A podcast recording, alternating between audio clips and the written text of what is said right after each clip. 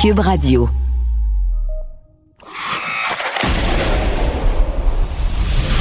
Jean-François Barry. Avantage numérique. Cube Radio. Bienvenue à Avantage numérique. Jean-François Barry qui s'installe pour ce magazine sportif. Et ce qui a retenu mon attention cette semaine, c'était cet article, euh, cette lettre, lettre euh, ouverte dans la presse. Euh, Suzanne Vaillancourt et Annie Janvier, qui sont urgentologues, pédiatres, médecins, chercheurs, qui parlent du sport, du sport chez les jeunes. Dans le fond, ce que ça, ce que ça disait dans l'article, c'est redonner le sport organisé aux jeunes. Parce que de toute façon, je vais vous le dire, ils en font quand même. Ils se rejoignent au bâton rondelle, ils se rejoignent au parc à côté, ils jouent dans la rue, tout le monde ensemble, ils font des parties de hockey organisées. Les jeunes ont besoin de ça. Ce que les médecins disent, Suzanne et Annie, c'est que dans le fond, les activités sportives n'ont pas causé de cas. Qu'est-ce qui a causé les cas, mettons, dans une ligue de garage, comme elles le disent si bien, c'est la petite bière après, dans la chambre ou au bar. Elle se questionne sur euh, le, le, taux d'endorphine quand on fait pas de sport, la capacité d'adaptation, la cyberdépendance qu'on est en train de causer chez les jeunes, la valorisation aussi, parce qu'il y en a qui se valorisent beaucoup par le sport. Présentement, là, il y a des troubles alimentaires qui sont en train de monter en, en hausse. Il y a de la, de la, solitude, il y a de l'anxiété chez les jeunes. Et elle nous rappelait dans cette étude-là que les enfants ont 70% plus de chances, plus de risques d'être hospitalisés pour des problèmes de santé plutôt que pour la COVID. Non pour les matchs, peut-être qu'on n'est pas rendu là, mais au moins pour des pratiques en équipe. Cette semaine, le 28 va arriver. Le gouvernement va faire des annonces et j'espère vraiment qu'il va aller dans ce sens-là pour les jeunes. Jean-François Barry. Avantage numérique. Cube Radio. C'est le moment de la chronique dans le vestiaire avec Olivier Primo, passionné de sport, passionné de hockey et surtout passionné du Canadien de Montréal, comme bien les Québécois, Québécoises. Comment vas-tu, Olivier? Ça va super bien. Ça va surtout super bien depuis euh, les dernières signatures. Je vais te dire, bien franchement, j'ai fait décanter tout ça. Et je suis un éternel, euh, j'allais dire négatif, je veux pas envoyer négatif, mais réaliste. Et là, cette année, j'ai de l'espoir. Mais tu es un réaliste euh, pessimiste un peu quand même. mettons Ouais. que le verre est à moitié plein, tu le vois plus à moitié vide. Ben, je suis un, un réaliste euh, déçu depuis des années. C'est plus ça. Je suis pas négatif, je suis déçu. Puis je pense comme tout le monde ici. Puis j'aime bien, tu sais, on parle souvent de la banque, la, la, la banque de nos jeunes, puis tout ça. Cette année, garde, vois-tu, ça c'est un point que je, je- je suis déçu. J'ai hâte de voir ce qu'on va les faire jouer. On en a parlé la semaine passée. Mhm. Est-ce qu'ils vont avoir de la place pour eux autres? Euh, J'ai hâte, j'ai hâte de voir ça. Je pense qu'on va avoir une année euh, à haut rebondissement. Oui, bien ça c'est sûr. De toute façon, juste avec la COVID, on va en avoir. Puis d'ailleurs, avant de passer à ton sujet principal, euh, j'ai l'impression que la seule chose qui pourrait nuire aux Canadiens, c'est la COVID et la division canadienne qui veulent faire. Je me suis mis à regarder ça. Pour moi, là, si les Canadiens sont joués comme d'habitude, pas trop de problèmes. New Jersey, Détroit, Ottawa, euh, Buffalo, ça va finir en arrière de nous autres. On va y aller par là.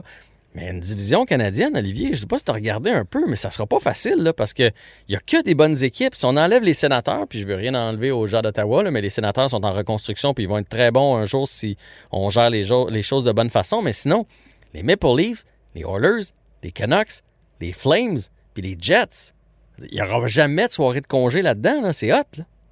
jamais, oui, je vais dire comme toi, c'est très hot, ça va nous faire une bonne année, mais en même temps, là, cette année, on est supposé d'avoir l'équipe pour compétitionner contre eux autres. Fait qu'on n'a pas d'excuses, puis il va falloir qu'on se présente à toutes les games. Bon, on a quand même le numéro de Toronto, je pense que tout le monde est d'accord avec ça, même si on est une grosse équipe.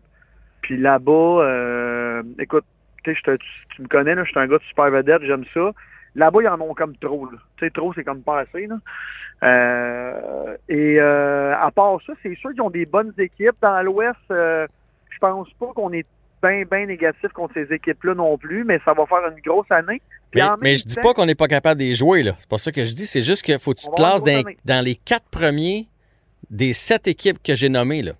Puis Je pense qu'on est capable. on est capable, on est capable. mais ça serait plus facile si on avait les conférences habituelles. C'est ça que je veux dire. Ça, Je pense que ça complique que la patente. J'aimerais beaucoup avoir des trois dans notre conférence cette année. mais en même temps, on s'enligne pour avoir un, 50, 60 parties maximum de ce que j'entends. Mhm. Fait que le Canadien de Montréal aura peut-être pas le temps de s'essouffler avec une nouvelle grosse équipe comme ça.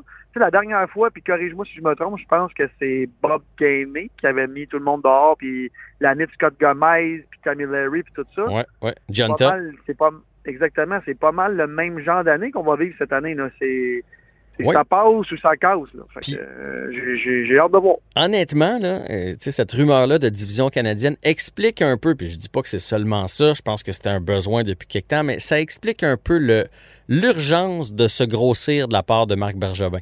Parce que c'est connu que dans l'Est, tu as des équipes un peu plus rapides, là, comme le Lightning de Tampa Bay, des équipes qui, tu sais, le- les, les Maple Leafs de Toronto, des gars qui aiment jouer au, au hockey un peu plus fancy. Puis dans l'Ouest, il y a des plus grosses équipes, ça brasse un peu plus. Puis là, ben, on va jouer contre pas mal d'équipes qui évoluent dans l'Ouest d'habitude. là. T'as raison, mais en même temps, tout le monde qu'on repêche, à part cette année, tu on n'arrête pas de parler des jeunes. Le Cole Caulfield, il est petit. Euh, Suzuki, il est petit. C'est pour ça que je te dis, cette année, j'ai hâte de voir la... J'ai, j'ai très hâte de voir notre équipe jouer puis comment Claude Julien va coacher ça parce que on s'est grossi, puis en même temps, toute notre relève est petite. C'est un peu contradictoire.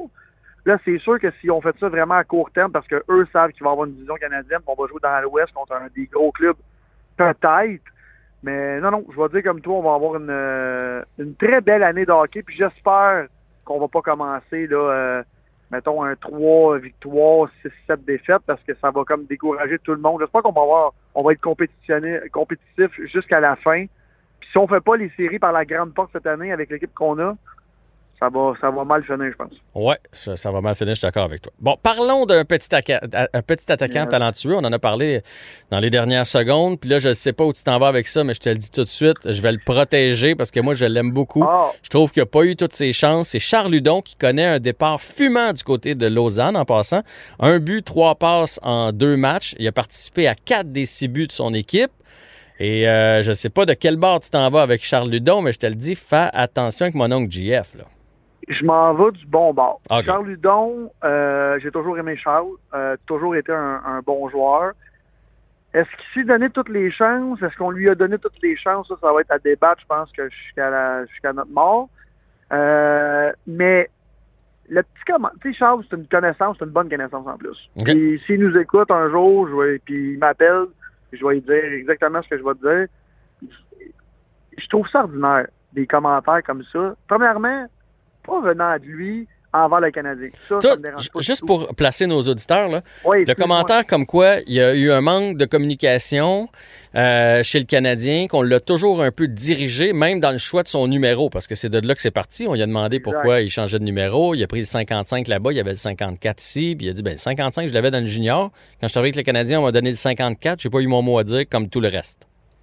Est-ce qu'il l'a demandé? Ça, ça va être la question que je vais lui demander, premièrement. Puis l'autre truc aussi. Tu sais, il a quand même dit j'ai eu plus de temps de jeu euh, en une période que j'ai eu de temps de jeu dans toutes les, les séries. Mhm. Est-ce que Charles Hudon méritait son temps de jeu à Montréal? Je veux dire, je sais que c'est un- si c'était pas un Québécois, toi et moi, en ce moment, on n'en parlerait pas.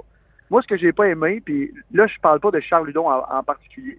Je parle des joueurs qui font ça, des sorties comme ça. Moi, je suis son agent, Charles Hudon, ou un joueur qui fait une sortie comme ça. Je l'appelle tout de suite, puis je dis Charles, qu'est-ce que tu viens de dire là? Tous les autres DG, ils, ils- ils te suivent puis ils lisent les commentaires. Ouais. Qui qui va donner la chance à un joueur comme ça? Puis tu sais, ce que je voulais dire aujourd'hui, c'est souvent là, les joueurs qui chialent souvent, là, qui, qui, qui sont jamais contents de leur temps de jeu ou peu importe. Puis que ce soit de leur faute ou pas, que ce soit de la, de la faute de l'équipe ou pas, c'est toujours les premiers à partir, puis c'est jamais ceux qui performent bien. Ça, on va prendre Jonathan Drouin, là. T'aimes pas bien, là. Pourquoi il est parti? Mhm. On s'entend, il y avait Boudé puis tout ça. Je veux pas comparer Charles Hudon à Jonathan Drouin, c'est pas ça que je fais. Je parle de l'attitude. Quand tu chiales comme ça, tu sais, tous les gars du Canadien en ce moment, quand ils ont vu ça, ils ont dû dire bon, encore, encore. Puis là, il est plus pour le Canadien, fait qu'il peut se permettre de chialer. Ouais. Mais ça, en même temps, quand tu es son agent ou que tu veux revenir, tu veux te faire ta chance dans la Ligue nationale. Puis moi, Charles, il m'appellerait là, je lui dirais, Charles, tu vas faire plus d'argent à long terme, puis tu vas être meilleur en Europe. Je comprends que c'est peut-être un gars de du Calais de la, de Ligue nationale, je suis d'accord. Mais est-ce qu'on veut vraiment, vraiment, vraiment se mettre à dos plein de DG, parce que c'est une petite communauté, la Ligue nationale, on s'entend, en, faisant des sorties comme ça, quand t'es pas un joueur vedette? Je veux dire, c'est pas... Euh, Charles Hudon, oui, c'est peut-être un gars de la Ligue nationale, mais c'est pas lui qui va être sur la première ligne, euh, nulle part dans la Ligue nationale. là. Tu peux pas te permettre de te mettre des, des, des DG à dos ou des coachs à dos avec des commentaires comme ça. Ouais. C'était ma sortie. Je sais pas si tu es d'accord avec je moi. suis tellement d'accord avec toi. Tu sais, je pense que ce qui a donné du courage, c'est que Domi l'a dit, euh, Osner l'a Ouais. dit, puis là, il a fait, gars, moi aussi, je vais le dire. Je, je comprends. Puis je comprends c'est quoi être, euh, être frustré. Euh, mais if- je, je vais te donner un exemple avec moi puis avec V. Tu te souviens quand la guerre des clans a fini? Oui, euh, moi, je me suis pas gêné oui, pour je le dire qu'ils m'ont traité comme de la chenoute. Puis après ça, il y a quelqu'un qui m'a dit exactement ça. C'est parce que là, en faisant ta sortie de JF, là, et TVA, puis Radio-Canada, puis Télé-Québec, puis tout le monde, tout le monde écoute, puis là, ils vont penser que tu es ce genre de personne-là. Fait que c'est Charles Ludon, c'était pas une bonne idée, effectivement, de- ce qu'il a fait. Puis probablement que, parce que tout le monde le dit que ça serait un fit incroyable pour lui en Europe, mais je pense que c'est quelque chose d'inachevé avec lui-même. De, de sentir qu'il n'a pas eu la chance de s'essayer dans la Ligue nationale. Tu sais, s'il s'essayait une vraie, vraie chance, là, un 25 matchs, mettons, euh, à jouer ses trois premières lignes avec un peu de power play, puis ça fonctionne pas, tu fais bon. Ben écoute, j'étais, presque calibre de Ligue nationale, mais je ne l'étais pas finalement. Puis là, tu t'en vas, tu prends la décision par toi-même. Là, le problème, c'est qu'il a l'impression qu'il n'a jamais eu la chance de, de, de, se prouver, d'avoir un entraîneur qui a confiance en lui, puis il y a quelque chose. tu travailles toute ta vie, puis tu te rends là, puis tu es si proche, puis tu peux même pas t'essayer pour vrai. 100% puis c'est pour ça que j'ai commencé en me disant c'est pas contre le club, c'est pas pour le club, c'est pas contre Charles, c'est la déclaration. Mais qui a- tu sais, on, on va s'assiner toute notre vie s'il a eu sa chance, s'il s'est-tu donné à 100% il était-tu motivé de jouer pour le Canadien de Montréal? Mais je vais te relancer sur le Osner et Domi. Mhm. Écoute, Carl Osner, là, il fait 4,4 millions, là, ou je sais pas combien. Là. Lui, son argent, il l'a fait. Ah oui, Domi, lui, ça lui il, va avoir, il va avoir fait un, un 20 millions dans sa carrière, Osner. Là. Fait qu'il est indépendant Exactement. de fortune. Exactement. Puis lui, aller jouer n'importe où, il s'en fout, il l'a fait son argent. Domi, même affaire. Son contrat, il va en signer un. C'est un joueur top 2 de la Ligue dans, dans plusieurs marchés. Fait qu'il peut se permettre de dire ça. Puis même encore là, c'est un peu touché parce qu'il est encore jeune puis il va chercher des contrats toute sa vie. Mais quand tu es Charles Ludon puis tu fais 700 000 par année puis tu veux revenir dans la, dans la Ligue nationale, tu peux pas te permettre de faire ça. Hmm. Puis là, je dis encore une fois Charles Ludon, je veux pas le nommer, mais un joueur de ce calibre-là, je veux dire, c'est très compliqué. C'est pas une superstar. Non, non, veux- on, pourrait prendre un, un Victor Mété, un Cale Fleury. Exact. On pourrait, s'il ferait ce genre, s'il faisait ce genre de déclaration-là, euh, ça serait pas mieux. C'est pas parce que c'est un Québécois et que c'est Mais Charles. Ludon. là. Zéro. Je comprends super ça. bien où tu veux aller. Il- l'a fait, la déclaration. Fait on le prend comme exemple. Mais Victor Mété, là, qui était vu euh, par tous nos, nos fans de Montréal comme le top, top, top défenseur. Puis là, on a bien vu que c'est un. Il est correct, Victor Mété. Mais je veux dire, là, il prend sa place, il a pris son contrat. Puis même si son temps de jeu date baisse, il sait où est son calibre. Mhm. Il est là, il va jouer. Avec l'équipe qu'on a cette année, il peut plus jouer où ce qu'il jouait. Là.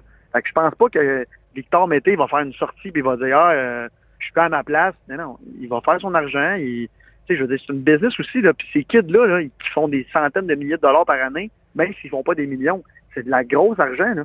Ouais. Fait Ah ouais. faut, que tu en profites. Puis écoute, faut.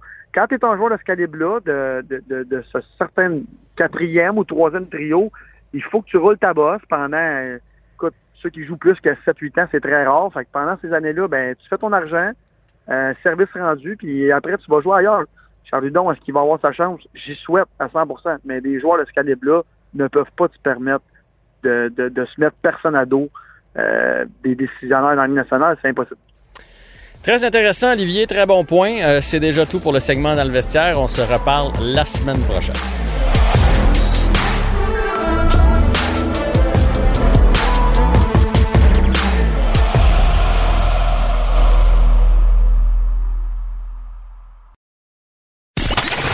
Vous écoutez Avantage numérique. avec Jean-François Barry. Invité spécial aujourd'hui à Avantage numérique, vous le connaissez, à Cube, animateur radio, animateur télé, aussi ancien chef de l'ADQ, qui a voté oui au référendum de 1995 et qui se pose encore la question, qu'est-ce qui a manqué pour avoir 50 000 votes de plus?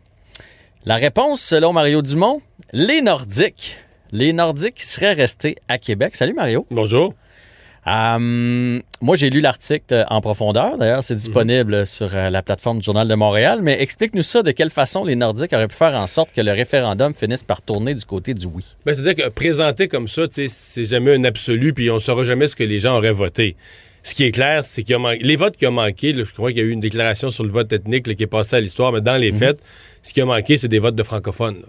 Euh, qui est particulièrement dans la région de Québec. La, dis la région de Québec, c'est pas la ville, la grande, grande Ouais. région de Québec, euh, qui a voté pour le oui dans des bien moindres proportions que les autres régions francophones du Québec. Et euh, bon, quand quelque chose arrive, généralement, il y a une raison. C'est pourquoi les francophones de la région de Québec, alors que c'est pas une région, par exemple, les francophones de l'Outaouais, tu dis, ouais, ils sont, sont fonctionnaires fédéraux, tu as une explication, tu dis, ils veulent Ouais, pas. facile. Mais à Québec, il n'y a aucune raison. Au contraire, euh, si c'était la capitale d'un pays, on peut penser que ça serait créateur d'emplois, ce serait même bon pour la région de Québec. Fait que donc, fait que donc toi, toi qui se questionne encore 25 ans plus tard, parce que là, ça. Oui, parce ça que les, les 25 chiffres ans. sont, les chiffres sont implacables. Ça a voté à Québec, entre, sept- dépendamment de ce que tu définis comme la grande région de Québec, entre 7 et 9% plus bas pour le oui que la moyenne des autres régions francophones. Puis là, je veux dire, si tu comptes cet écart-là, si Québec vote juste, pas plus, mais juste, Juste comme, normal. les, juste comme les autres, c'est Louis qui gagne. Parce que C'est-à-dire que tu bascules, plutôt d'être moins 50 000, t'es plus 50 000. Ouais. C'est Louis qui gagne. Ouais. Serré? Ouais, puis, puis si t'ajoutes 50 000, ça veut dire que tu l'enlèves de l'autre Non, non, bord. je- je- c'est ça, j'enlève de l'autre bord, donc ça fait, ça. ça Ça fait moins 100 000. 50 000 plus 50 000, ça fait 100 000 de différence. Fait que ça, ça change complètement le résultat du, du référendum. Qu'est-ce qui, bon, qu'est-ce qui a pu faire que les gens de Québec, cette année-là, bon, encore là, il n'y a, pas d'absolu. Euh, Il y a eu d'autres erreurs probablement. Mais le gros événement de l'année, maintenant, tu regardes des grosses, grosses affaires? Le gros événement de l'année 95 à Québec, c'est quoi? C'est le départ des Nordiques. C'est le départ des Nordiques. Et là, après ça, et là, ça, c'est des affaires que je réfléchis euh, au fil des années. Ça fait peut-être 4-5... J'ai écrit ça matin, mais j'ai pas pensé à ça hier. Ça fait 4-5 ans que je réfléchis à ça, puis je me dis... C'est comme si l'image me frappe en vieillissant de me dire, mais... Puis je l'ai vécu à l'époque. Moi, j'avais défendu. Moi, j'ai jamais pensé qu'il fallait que les Nordiques partent. J'ai toujours pensé que le gouvernement devait faire le nécessaire pour garder les Nordiques, puis on y reviendra. Mais là, je me dis, mais OK, tu veux faire un pays, tu veux faire la souveraineté, tu veux faire un référendum, tu veux faire voter le monde là-dessus. Puis là, tu as une équipe du sport national qui est la fierté de ce peuple-là, la fier- Ouais. l'identité de ce monde-là. Tu as une équipe qui joue avec la fleur de lys sur le bras, là. Puis six mois avant ton référendum, tu les laisses partir. Je me dis, ça se peut pas. Puis là, après ça, tu sais, tu peux me reposer la question, mais qu'est-ce qu'il aurait fallu faire? Ma réponse, c'est ben, n'importe quoi, tout.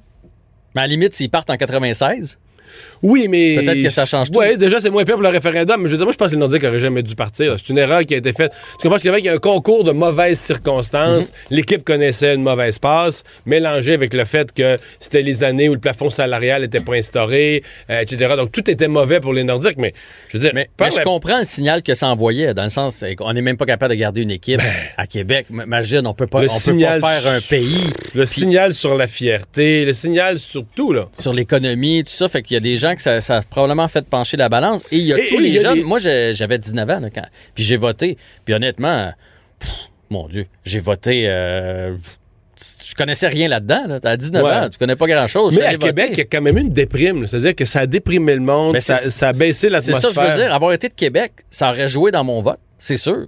Puis le PQ, d'ailleurs, là, je parle de référendum, mais le PQ n'a plus jamais gagné à Québec. là. C'était, fini pour le PQ à Québec, largement. Après ça, le PQ a été en déclin. Euh, Il y a Agnès Maltais qui, pendant des années, a gardé son siège dans Tachereau, dans le vieux Québec, parce que c'était une super députée, puis c'est tout. là. Maintenant, il n'y a plus de péquistes à Québec du tout. Fait que, tu sais, il y, a quelque chose qui s'est brisé. Maintenant, là, après ça, euh, souvent, la, ré- la réaction des gens va être de dire Ouais, mais là, tout faire, faire n'importe quoi, c'est quoi t'aurais fait? T'aurais mis des fonds publics là-dedans? Mais sais-tu quoi?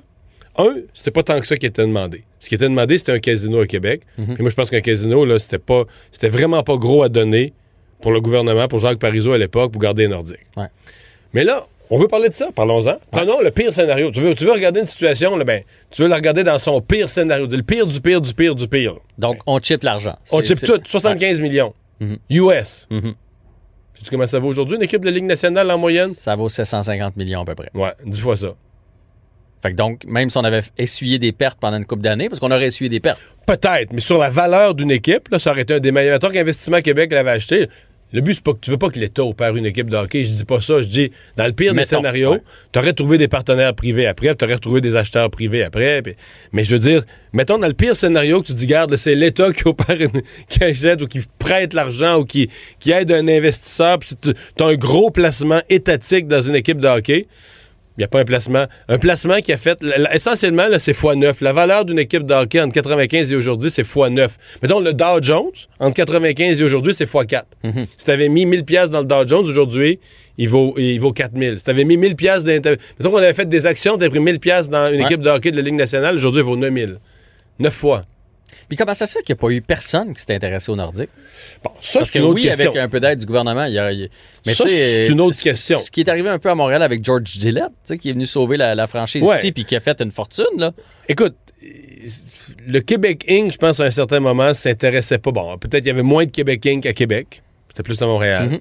Euh, tu prends l'exemple du Canadien. Peut-être le Québec Inc. s'intéressait moins aux équipes de sport sais, J'ai de la misère à répondre à ça. Mais ce que je sais, c'est que le gouvernement, à ce moment-là, avait des moyens d'agir, avait des leviers d'action. Mettons que ton secteur privé est pas prêt ou a des inquiétudes, ou tu es dans une phase transitoire. Tu peux aider.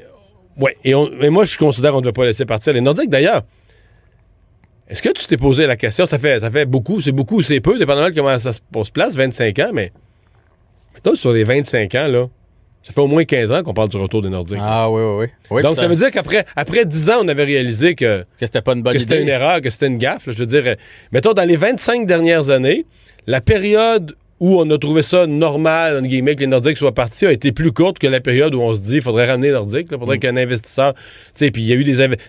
Depuis plusieurs années, si une équipe, si la Ligue nationale voulait, il y a des investisseurs, Pierre-Carl Pelado était prêt, il y en a peut-être eu d'autres, mais je veux dire, on ramènerait là, sans hésiter une équipe à Québec aujourd'hui. Ben, sans euh, hésiter. La preuve, c'est qu'on a l'amphithéâtre. On a l'amphithéâtre. Ça doit faire 10 ans quasiment qu'on a l'amphithéâtre maintenant. Ça, va fait vite, là. quelques années. Oui, oui, ça fait 7-8 ans, absolument, absolument. J'ai une dernière Mais, question. mais 7-8 ans, t'as raison, ça doit faire pas loin de 10 ans. Ben, le- moi, mon gars a joué là au tournoi Pee de Québec, puis ça fait déjà 4 ans, puis il était pas d'un premier. Là. Fait que ça, ça veut dire que l'amphithéâtre, ça fait 6-7 certains qu'elle est construite. Ça faisait Donc, déjà quelques projet- années qu'on parlait de ramener les Nordiques. bout. Donc, pour une longue histoire pour dire, euh, c'était une erreur. Et c'était une erreur sur le plan politique qui, pour l'année du référendum, était dramatique. Hmm. Puis quand tu regardes les résultats référendaires à Québec, tu te dis, ben voilà, tu as déprimé une population, tu as donné une douche d'eau froide sur sa fierté, puis tout ça.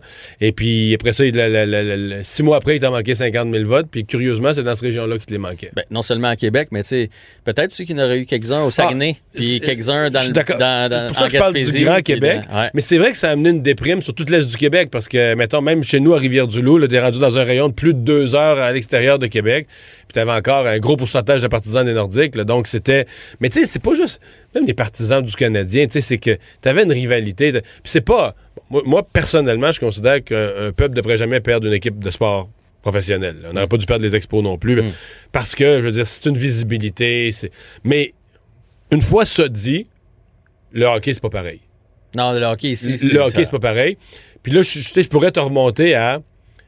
Il y a des sociologues, pas des intellos déconnectés, mais des sociologues un peu là, groundés sur le monde, là, qui te diraient la vraie révolution tranquille elle n'est pas partie avec les politiciens, elle n'est pas partie avec Jean Lesage, elle n'est pas partie avec les intellectuels, elle est partie avec Maurice Richard. Hmm. Quand Maurice Richard, quand un Canadien français, c'est comme ça qu'on le disait à l'époque, Ouais. s'est levé, puis alors que les Anglais menaient tout dans les banques, tu sais, c'était les Anglais qui menaient, là. les compagnies à Montréal, c'était les Anglais qui étaient les patrons, les francophones travaillaient, puis souvent ils travaillaient pas dans un bureau, ils travaillaient sur le terrain. Puis là, tout à coup, il y a un francophone qui se lève, puis lui, il a peur de personne, il le tape sa gueule, puis il le compte des buts avec une cicatrice d'en face, puis un anglais sur le dos, puis il compte un but pareil. Je caricature, mais c'est ça pareil. C'est ça. Puis là, un jour, il y a eu la révolte parce que là, on l'a traité injustement, puis euh, tu comprends que le, le président de la Ligue est sorti du, cent- du, du- du vieux forum par la petite porte, puis- mais ça, pour bien des sociologues, c'est ça, c'est des déclencheurs. là. Les artistes, le sport, les vraies idoles du peuple. Après ça, la politique. Tu sais, la politique installe son surf sur cette vague-là. là. Mario Dumont, c'était fort intéressant. Un grand merci d'avoir pris euh, du temps pour nous aujourd'hui. Salut.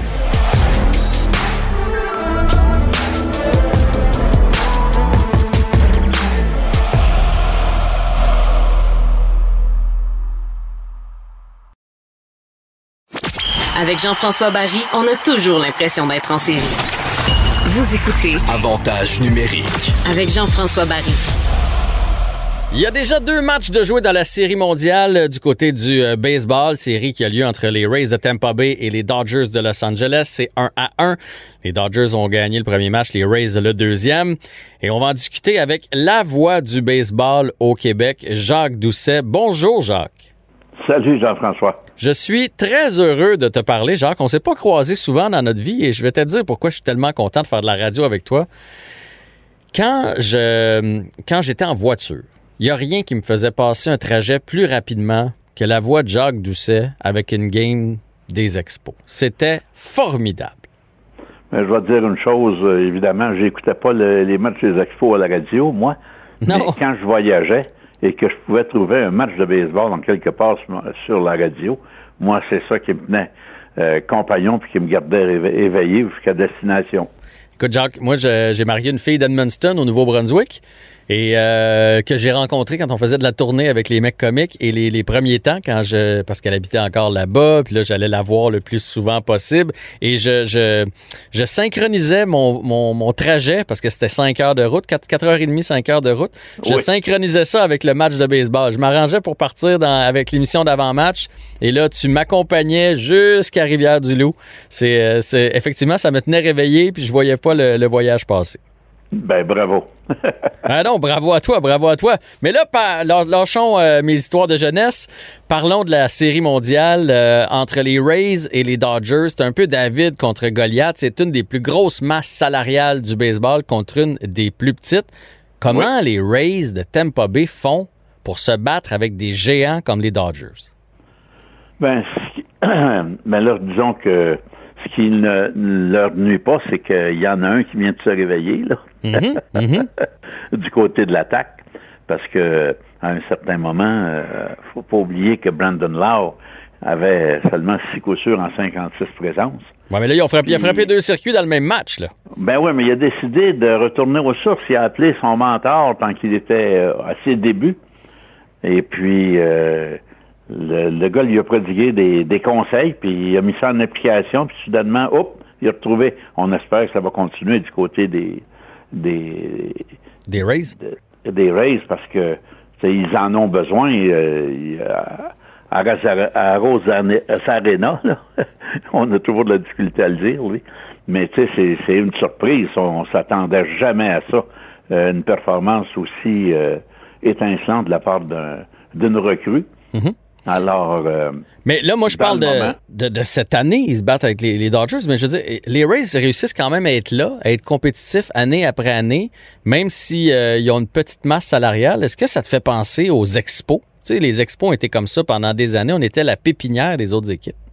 Alors, entièrement d'accord avec toi, Jean-François. Écoute, euh, les, euh, du côté des Rays, ils s'appuient sur un personnel de dépisteurs qui est excellent. Et euh, on ne fait pas simplement du dépistage au niveau des amateurs. Euh, Lorsqu'on sent que la masse salariale va devenir un peu trop euh, pesante pour l'équipe, ben là, on dit, bon, ben, on va le laisser partir un tel, un tel, ça va nous prendre quoi pour le remplacer?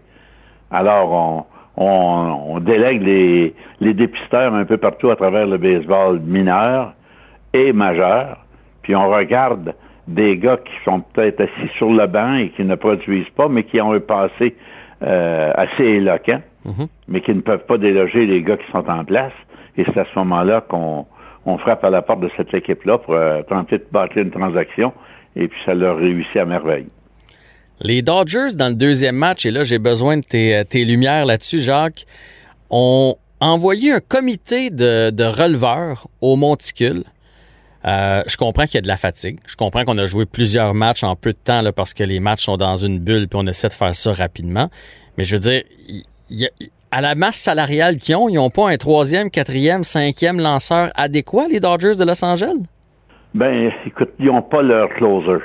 Vraiment, Jansen, là, euh, OK, il a très bien lancé dans le premier match, mais euh, si on regarde, euh, euh, disons, les, le dernier, les deux derniers mois de la saison, et euh, Jansen euh, n'a plus la touche magique. Il s'en va pas au monticule, puis c'est un, deux, trois, puis c'est fini, là. On ferme les livres. Alors, on a besoin d'un comité de releveurs, puis je pense qu'il s'inspire un peu de la façon dont les Rays euh, euh, agencent leur personnel de releveurs ils n'ont pas simplement un gars pour finir les, les matchs et mettre la touche finale. Là.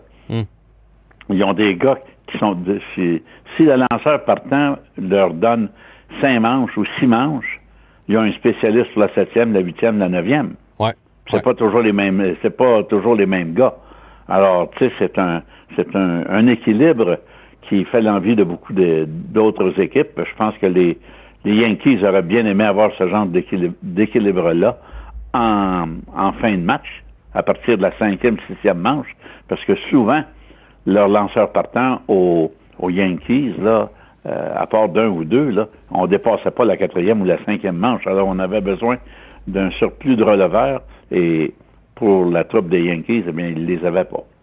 Ouais, mais là, c'est ce qui arrive. Les gars lancent de plus en plus fort. On va chercher des gars qui sont puissants dans les euh, quand on les repêche, qui ont des balles rapides euh, explosives, mais souvent, ça vient avec une durée qui est un peu moins longue. C'est pas tous les lanceurs qui sont capables de lancer euh, des balles à 100 000 à l'heure et de durer 7-8 manches. C'est- probablement une tendance, d'ailleurs, qu'on va voir dans les prochaines années. Puis ça m'amène à la question, parce que là, de ce temps-là, c'est c'est du drôle de baseball. C'est pas le baseball que moi, j'ai connu quand j'étais jeune. C'est on lance des prises, des retraits au bâton ou on frappe la longue balle. Est-ce que c'est encore du beau baseball à décrire? Tu sais, il n'y a plus de cours et frappes ou presque plus des vols de but, un simple suivi d'un autre simple, puis un bunt, puis le squeeze comme on avait avec Philippe Allou. Est-ce que c'est aussi intéressant?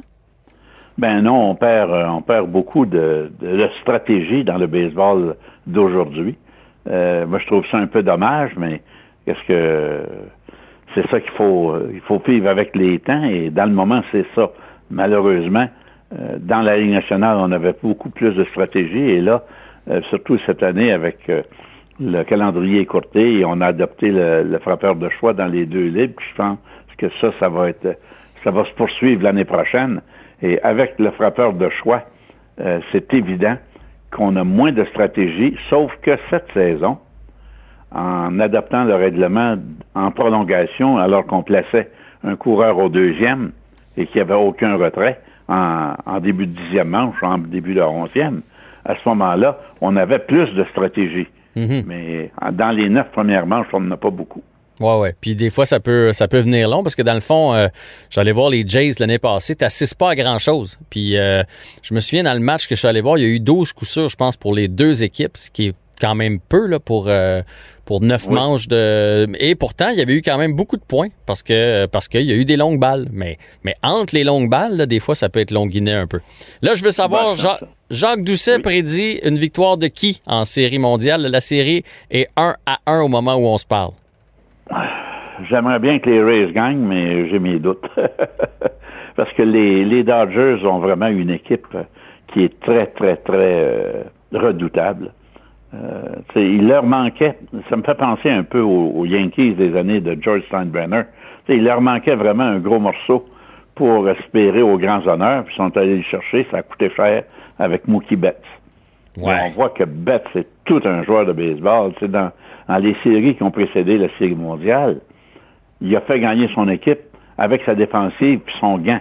Mhm. Ses relais précis. Et là, soudainement, là, en Série mondiale, il recommence à frapper. Alors, c'est tout un joueur. euh, il n'y en a pas beaucoup qui traînent dans le baseball majeur, puis il coûte très cher. les, Dodgers, heureusement pour eux, sont en mesure de se payer ce luxe-là. Mais euh, c'est pas tout le monde. Il n'y a pas beaucoup d'équipes qui auraient pu aller chercher Mookie Betts quand les, euh, Red Sox sont mis sur le marché. non seulement il fait tout sur le terrain, mais il y a le, le talent et la bonne humeur contagieuse hein, sur le banc pour ses Ah oui, oh, coéquipiers. c'est un là, gars c'est- qui il me fait pen- pen- penser un peu à la cour des Indians de Cleveland, de M. Sourire, qu'on l'appelle. Lui, il s'amuse sur un terrain de baseball. Alors, euh, euh, oui, il prend ça au sérieux parce que c'est un bonhomme qui est toujours un, des premiers sur le terrain pour s'entraîner, toujours un des derniers à quitter. Et, mais dans le cas des Rays, ça pourrait se décider ce soir en ce qui me concerne, moi, parce que, tu sais, Jean-François, dans le baseball, dans, dans les séries, les matchs 1, 3, 5 et 7, c'est des matchs, les, les, les matchs tournants, ça, c'est les matchs pivots. Mhm. On a divisé les deux premiers matchs. Les Dodgers avaient gagné le premier, on a gagné le deuxième. Et ce soir, euh, c'est le troisième match. Et euh, les Rays envoient le vétéran Charlie Morton au monticule. là. C'est un bonhomme qui lance avec énormément d'aplomb. C'est peut-être le, plus expérimenté des lanceurs partants dans les deux camps. Et le jeune Bueller, c'est tout un lanceur, mais euh, il n'y a pas le, même arsenal de tir et il n'y a pas l'expérience euh, derrière lui que Morton a. Puis dans, le cas de Charlie Morton, quand tu regardes sa feuille de route euh, ces derniers temps, là, en série éliminatoire, je pense qu'il a gagné ses cinq derniers matchs. Jacques Doucet, on va euh, le laisser de côté la série mondiale. Je veux qu'on parle de vous. Euh, vous avez été intronisé au temple du baseball canadien. Malheureusement, euh, intronisation interrompue à cause de la fameuse COVID. Oui, la, la, après, disons, la cérémonie n'a pas eu lieu. Ça a été reporté à l'an prochain, mais n'empêche que je sais que je suis là. là. Au moins, vous avez le titre. Mais Est-ce que ça vous a déçu quand même? Euh, est-ce que vous savez quand est-ce que ça va avoir lieu? C'est supposé d'avoir lieu au mois de, de juin la- l'an prochain, en 2021. Euh, po- possiblement aux alentours de, des mêmes dates, le 17, 18 ou 19 juin. Et euh, on espère que la COVID ne viendra pas encore euh, brouiller les plans de- du temps de la renommée et que euh, vais, je vais pouvoir endosser le, le, le, le veston, le veston de- des membres du Temple de la renommée du baseball canadien. Euh, je t'avoue bien franchement, euh, Jean-François, que je m'y attendais absolument pas. Hmm.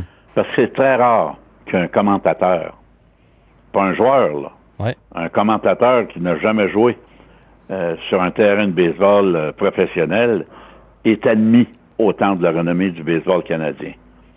Ah, je suis Alors, bien, euh, bien, bien d'accord. Jacques Doucet, merci de cette euh, belle entrevue et de ces euh, belles soirées à écouter les expos.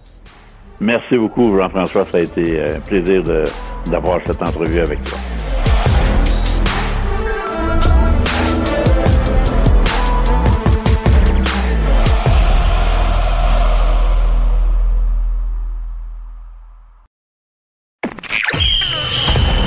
Jean-François Barry.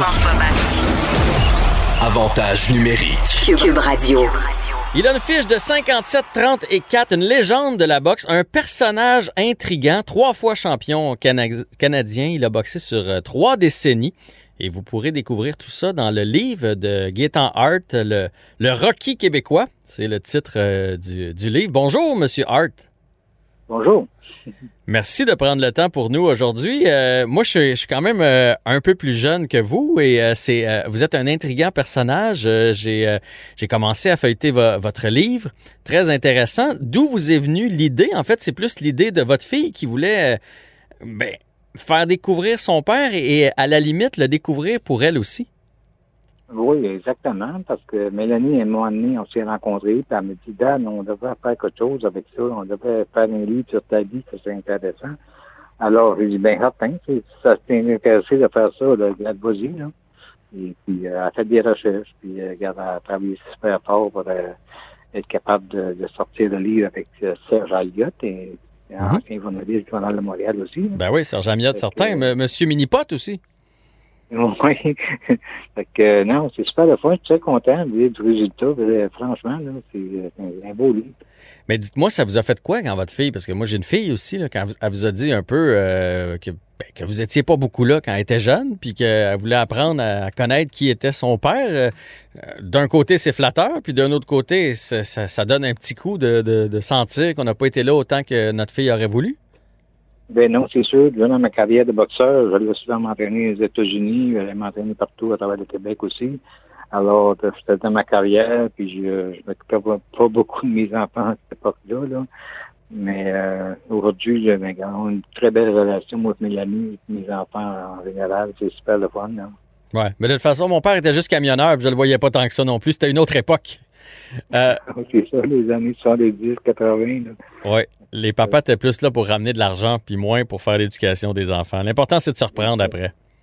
Exactement. On a fait une belle, une relation avec ma fille puis avec mes enfants. D'ailleurs, c'était vraiment super. Dites-moi donc, c'est quoi le plus beau moment de votre carrière? Ben, le plus beau moment de ma carrière, c'est certain que c'était en 1978, quand j'ai gagné le titre canadien des. C'était vraiment extraordinaire pour moi à l'époque. Ça voulait dire quelque chose à ce, à ce moment-là. Euh, champion canadien, aujourd'hui, ça vaut plus grand-chose, mais euh, à l'époque, évidemment, c'était euh, ça voulait dire quelque chose. Et puis là, aujourd'hui, mais c'est plutôt international. C'est que dans le temps, c'était des, des, boxeurs locaux aussi, qui étaient c'était intéressant. On les connaissait tous les boxeurs à l'époque, comme Mhm. Marcotte, euh, Ligry, euh, tu sais, euh, Tinton, Denis Sigouin, euh, tous ces boxeurs-là de l'époque, on les connaissait, on savait quand ils étaient pas avoir des combats, c'était pas être intéressant aussi. Il y a beaucoup de monde qui nous encourager. Hein. Puis le pire moment, là, j'hésite entre deux. Puis euh, évidemment, je peux pas m'empêcher de revenir sur ce qui s'est passé en 1980 avec le combat avec, contre Cleveland Denis. Euh, pour les plus jeunes, là, euh, parce que moi, en 1980, j'avais 4 ans. là. Fait que euh, c'est- c'est c'est- c'est le livre qui m'a fait euh, découvrir cette, ce combat-là, cette facette-là. Racontez à nos auditeurs qu'est-ce qui s'est passé en 1980 lors d'un combat ici à Montréal. Au stade olympique, c'est sûr qu'avec Kevin Denis, euh, c'était vraiment tragique de son accident. Puis, euh, c'est- là-bas que c'est un sport quand même. Je dirais pas que c'est un sport dangereux, euh, c'est un sport quand même qui, demande euh, pousser en conditions physiques parfaites pour, pour, remonter les arènes de boxe. Puis alors, euh, c'est certain que ça, c'est dommage que ce qui est arrivé à Kevin Denis, mais la boxe, c'est ça. Puis, euh, faut vivre avec ça, on n'a pas le choix, là. Ouais, quand on monte dans le ring, on sait que ça peut arriver. Tout de même, euh, ben pour, pour les gens, il a été 16 jours dans le coma, puis il en est décédé euh, par la suite. Puis c'était la deuxième fois, d'ailleurs, en un an que vous mettiez quelqu'un dans le coma. Vous frappiez dur en Moses? C'était deux combats de fil, hein. Deux combats un après l'autre. Kevin Denis, puis après ça, c'était Ralph Racine. Que, après ça, c'était un peu difficile. J'avais de la misère un peu à dealer avec ça. Puis euh, ma carrière de boxeur, après ça, je pense qu'elle a commencé... Euh, c'était plus difficile pour moi de moi capable de me battre après. Tu, penses toujours à ça. Puis là, ben grâce. Je dirais pas grâce à ça, mais à cause de ces accidents-là, justement, j'ai été aussi parmi les dix premiers champions au monde. Et puis à ce moment-là, il y avait Aaron Pryor qui venait juste de devenir champion du monde. Et puis euh, c'était sa première défense du titre, euh, Aaron Pryor. J'étais censé me battre avec Cameron Kenty euh, au début. J'étais censé me battre euh, Cameron Kenty parce que lui, il était d'un poids léger. Moi, j'étais un léger. Mais quand Kenty il, a- il a vu mes deux combats, parce qu'il a assisté à ces deux combats-là, après ça, mais il n'était pas trop intéressé de battre avec moi. tu sais. Et C'est- puis là, il y avait Aaron Pryor qui venait juste de devenir champion du monde. Alors, euh, j'ai accepté de me battre contre Pryor à cette époque-là. Ben, c'est normal. Lui, ça devait pas y tenter, puis c'est normal que ça vous ait troublé aussi pour le, reste de votre carrière après. Là, c'est quand même des, événements qui sont malheureux. D'ailleurs, vous prenez le temps dans ce livre-là d'écrire euh, aux, euh, aux enfants de Cleveland Denis. euh, à, la fin du livre, il y a une lettre que vous leur adressez. Vous, la santé, ça va? Parce que je suis allé voir des images aussi, des vidéos. La boxe a changé. Il me semble que ça avait plus l'air d'une bagarre de rue. À l'époque, ils s'en donnaient des coups. Euh, Est-ce que vous en avez des, des séquelles, des, des commotions, des, maux de tête euh, ou vous êtes en pleine forme? Moi, je me dis, honnêtement, là, je connais pas ça, un mal de tête. J'ai Ah, jamais ouais. eu mal à la tête. Vraiment, des séquelles que j'ai de la boxe, peut-être à cause, j'ai de la misère à- avec le sommeil. Ça, pas de dire que j'ai de la misère du sommeil, mais je sais pas si c'est à cause de la boxe. Il y a beaucoup de gens qui ont de la misère quand même avec ça. Là. Mhm. Mais je pense pas, moi, j'ai aucune séquelle. J'ai pas mal de part, euh, je suis en super forme, je m'entraîne encore un petit peu, euh, nous, alors, euh, je reste actif quand même, mais non, je pense pas que la il n'y a aucune séquelle. Je suis chanceux, vraiment chanceux. Vous êtes chanceux. Vous avez été chanceux à la fin aussi parce que vous êtes euh, risqué à remonter sur le ring à l'âge de 46 ans. Euh, des- le but, c'était de, de- de revivre l'adrénaline d'un combat une dernière fois ou c'était la paye qui venait avec qui vous a donné le goût de vous relancer dans cette aventure-là? Non, non, c'est pas, c'est, surtout pas la paye qui venait avec, parce que je m'ai battu pour 2000 piastres. aïe, aïe, aïe, aïe. Euh, C'était pas, c'était pas, le- moi, pas, pas l'argent qui m'intéressait. Moi, c'est vraiment de, de revenir encore une fois, de gagner un autre combat. Mais c'était la pire erreur que j'ai faite dans ma vie. J'aurais pas dû faire ce combat-là. Je le regrette aujourd'hui, mais si tu veux, c'est fait, c'est fait. Alors, euh, non, franchement, c'est, une erreur que j'ai faite dans ma vie. C'est bien ce combat-là, c'est sûr, certain. Ben, en tout cas, il y a de belles confidences dans ce livre-là. Mon père Gaétan Hart, le Rocky de la boxe québécoise. Là, on a fait un petit survol rapide avec M. Hart, mais si vous voulez en connaître davantage, je vous invite à lire ça. Noël s'en vient, là. Ça fait une bonne su- suggestion de cadeau de Noël, ça. Bien certain, c'est super le fun. J'espère que les gens vont, vont se procurer du riz pour Noël pour être fun. Merci pour l'entrevue et merci de vous être livré comme ça dans cet ouvrage où ça nous permet à nous les plus jeunes d'en connaître euh, davantage sur la boxe là, de, de votre époque. Ben, merci à toi aussi.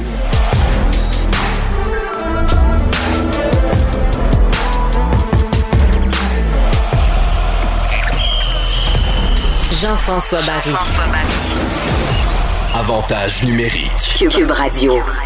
Dans mon livre à moi, tome 2, ça vient tout juste de sortir. C'est Olivier Niquet qui est l'auteur, euh, un gars de communication qui s'est toujours intéressé au sport, qui a même sorti, euh, ben, qui a aidé en fait à fonder le, le Sportnographe.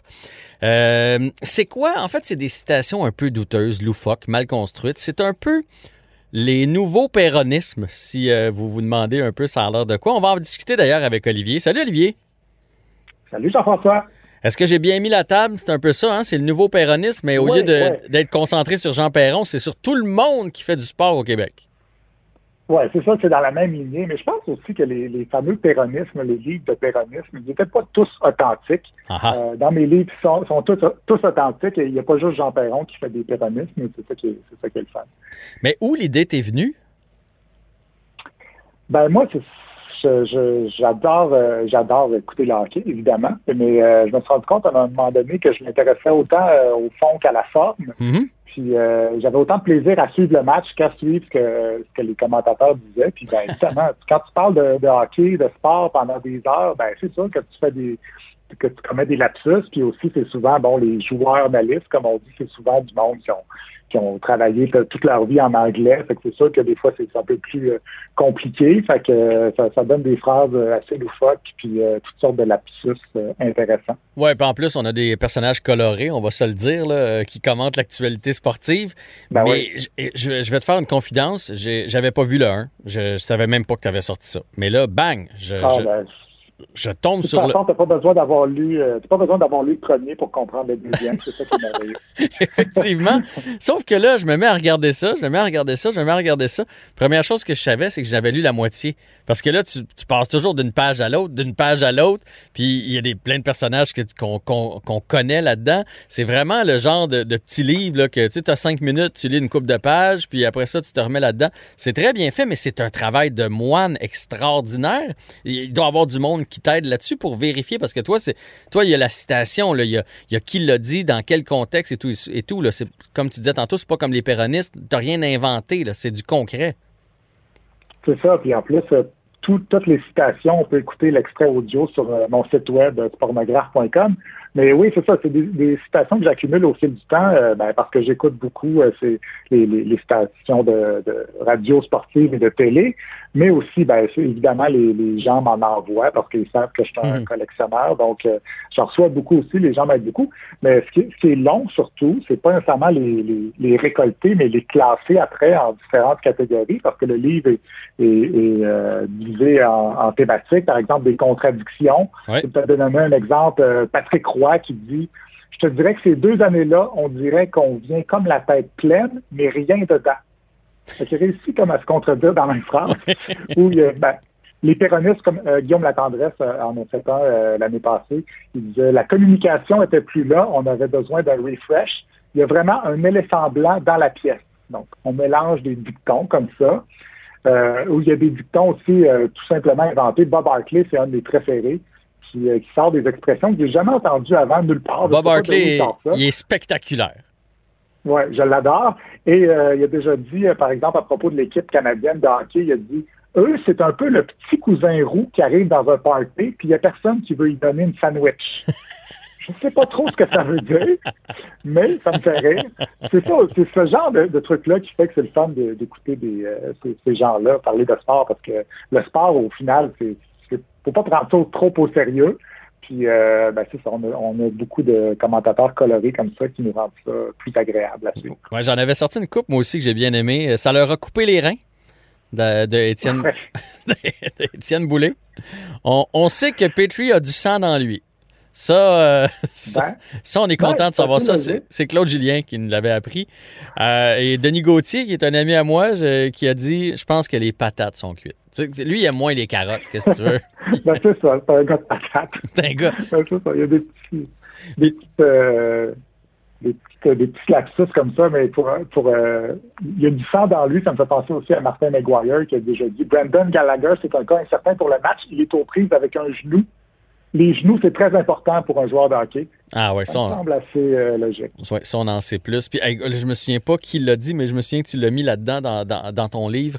Euh, Quelqu'un qui dit genre, euh, à soir, là, le Canadien va gagner ou ils vont perdre. Ça, ça me fait rire quand j'entends les commentaires. tu sais, quand ça s'en va en prolongation, puis qu'ils disent euh, Tampa Bay va soit gagner ou ils vont perdre. Ah, ben, tabarouette. Une chance que tu étais là pour me le dire.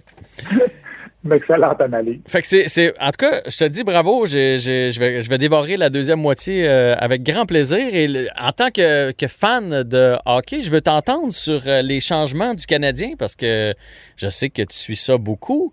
On est tout excités euh, dans le monde du sport à travers la province. Est-ce que tu l'es aussi? Est-ce que tu as l'impression que le Canadien a la meilleure édition qu'on n'a pas eue depuis longtemps? Oui, vraiment. Puis ce que je trouve le plus difficile en ce moment, c'est que je ne sais pas quand est-ce qu'elle va commencer la maudite saison. Mm. J'aimerais ça que les voir tout de suite, euh, ces joueurs-là, euh, jouer ensemble. Euh, non, je, je suis très optimiste. Puis enfin, Marc Bergevin a dépensé de l'argent. Fait que j'ai bien, bien hâte de les voir tous ensemble. J'espère, j'espère qu'ils vont quand même laisser un peu de place pour les jeunes de nos jours.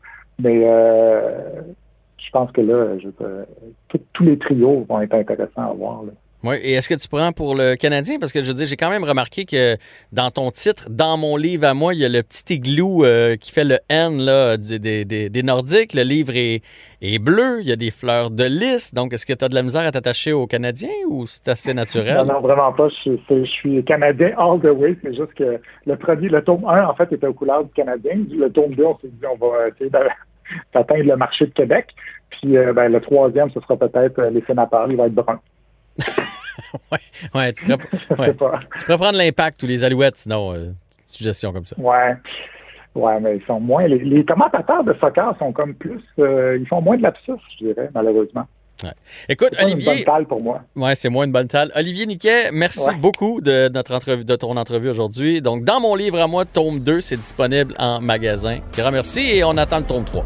Excellent. Merci à toi. Salut.